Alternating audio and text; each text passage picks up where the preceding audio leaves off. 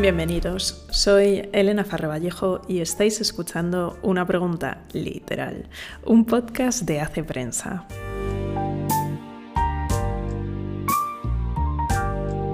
Bueno, qué alegría y qué emoción estar otra vez de vuelta. Además, con un capítulo que a mí me gusta mucho hacer, una recopilación de las lecturas del 2022. Justo hace un año, en este mismo podcast, mencionaba un artículo de Alberto Olmos en el que proponía un cambio en el planteamiento de la pregunta que supongo se hace cada lector a final de año proponía pasar de preguntarnos por las lecturas que nos habían gustado en el último año a preguntarnos por los libros que no nos esperábamos leer y que nos han encantado. Esas joyas inesperadas, por así decirlo pero la verdad que como a mí me gusta siempre rizar el rizo un poquito más y aplicarle mi enfoque particular, decidí que la lista anual iba a girar en torno a mis lecturas agradecidas. Libros que, esperándolo o no, siendo superventas o no, siendo conocidos o no, me han gustado, me han acompañado y me han hecho entender un poco mejor este mundo en el que vivimos. Libros por los que estoy muy agradecida y que en definitiva no me hubiese gustado nada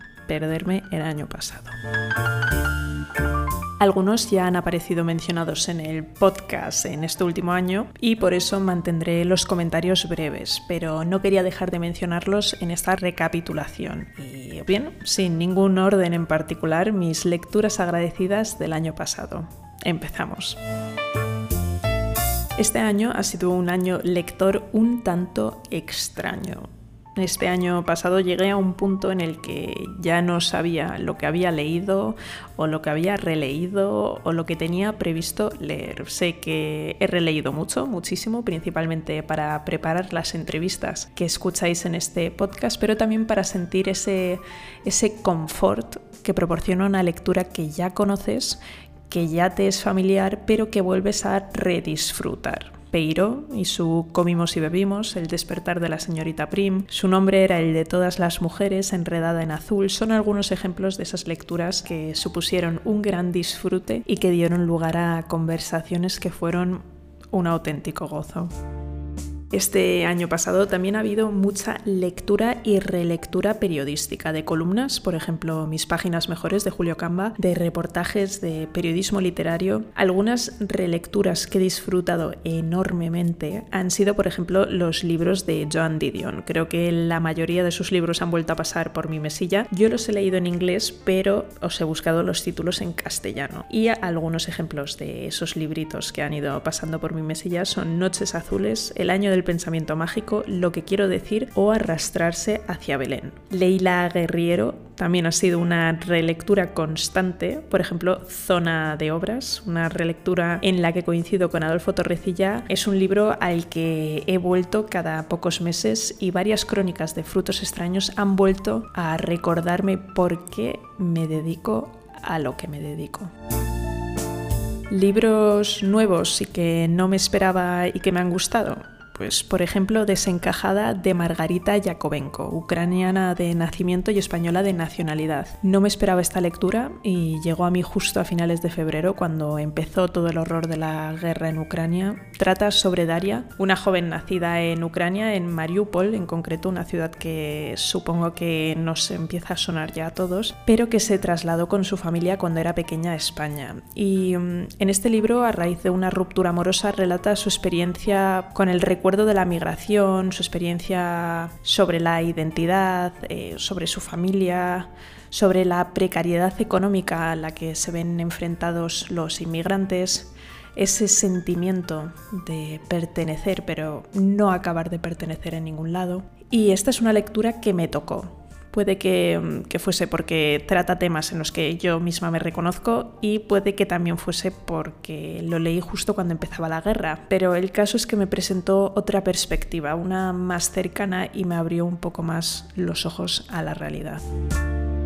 Memorias líquidas de Enrique González es un libro que también disfruté mucho en 2022. Es un libro de memorias con el periodismo como hilo conductor. Creo que se publicó en 2012, pero yo no había llegado hasta, hasta este libro, no lo había leído hasta el año pasado y fue una grata sorpresa. Es entretenido, es interesante y Enrique tiene una agilidad y una forma de escribir tan fresca que estoy bastante segura de que no me importaría nada leerme su lista de la compra. Es un libro sobre sus inicios en el oficio, en el periódico El País, sobre ser periodista, pero todo ello contado sin ningún tipo de pretensión, sin ningún tipo de, propósito moralizante. Simplemente es una, historia contada y muy bien contada.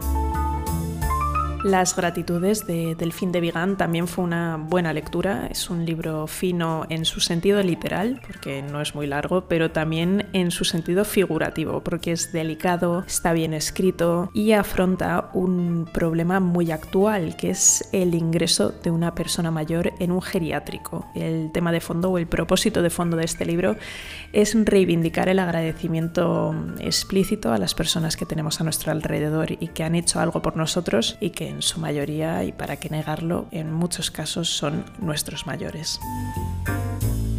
Juan Belmonte, Matador de Toros, de Manuel Chávez Nogales, un libro que ya mencioné en este podcast a la vuelta del verano y que narra la historia de uno de los toreros más famosos de la historia. Sin embargo, más que sobre la tauromaquia o el toreo, es una historia sobre la trayectoria hasta alcanzar la propia cima. Muestra la persecución de una pasión que empezó como una afición y creo que mm, cualquier persona que practique un arte puede encontrar cierto símil con su vocación particular, como por ejemplo a la pintura o, a la escritura. Además, lo interesante de este libro y lo que a mí me llama mucho la atención es que Chávez Nogales consigue sobrepasar la polémica que rodea la tauromaquia y escribir un libro que puede apelar tanto a aficionados como a aquellas personas que no tienen ningún tipo de interés.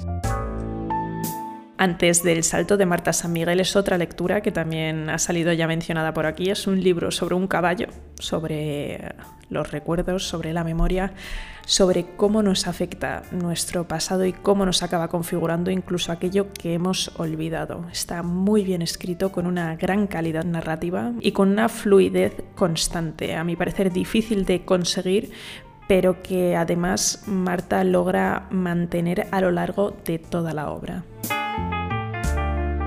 Elena o El mar de verano de Julián Ayesta es un libro que leí precisamente en verano, pero que se publicó hace ya muchos años, en concreto en 1952, y que trata principalmente sobre el enamoramiento juvenil, pero también el simple y complejo hecho de hacerse mayor, de madurar, de la llegada de septiembre. Evoca la belleza del verano, sus paisajes, sus playas, sus meriendas, sus cenas es un libro breve, pero, pero muy bello. Y ya por último, Amor y Morriña de Teodor Califatides. Por supuesto, Califatides no podía faltar otro año más en esta lista, pero esta vez con una obra escrita originalmente en sueco, que además creo que es la primera obra suya que yo leo que esté escrita originalmente en sueco, porque Madres e Hijos, Otra Vida por Vivir o Timandra, que también cayó el año pasado eh, como lectura, están escritos en griego moderno, pero, pero me gustó más Amor y Morriña que Timandra, porque en, en esta obra Califatides despliega nuevamente algunos de sus temas predilectos, como por ejemplo la significancia de la lengua materna, la emigración, la soledad o el amor mal encaminado.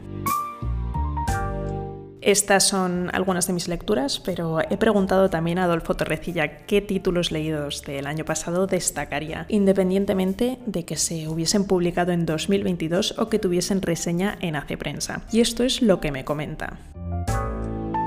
Mi plan de lecturas de cada año está muy condicionado por la actualidad literaria. Intento leer muchas novedades, lo que tiene su lado positivo, pues uno disfruta con muchos y buenos descubrimientos, que los hay porque el mercado literario es inabarcable, muy completo y con muchas publicaciones que ciertamente merecen la pena, pero esta dependencia de lo actual también me hace pagar muchos peajes, porque libros que prometen mucho en la propaganda editorial se convierten en prescindibles a las pocas páginas, lo que te suele dejar con un mal sabor de boca y con la sensación, una vez más, de haber perdido el tiempo. De lo leído en 2022 ha habido de todo, pero destaco que en general han sido lecturas provechosas. He conseguido además, en periodos donde la publicación de novedades bajaba de ritmo, leer y releer algunos clásicos, como los ensayos de Montaigne, las tragedias de Sófocles, la apología de Sócrates, las meditaciones de Marco Aurelio, algunas cosas de Séneca y también de Plutarco. Es necesario el contacto con los clásicos para reencontrarte con lo mejor de la historia de la literatura.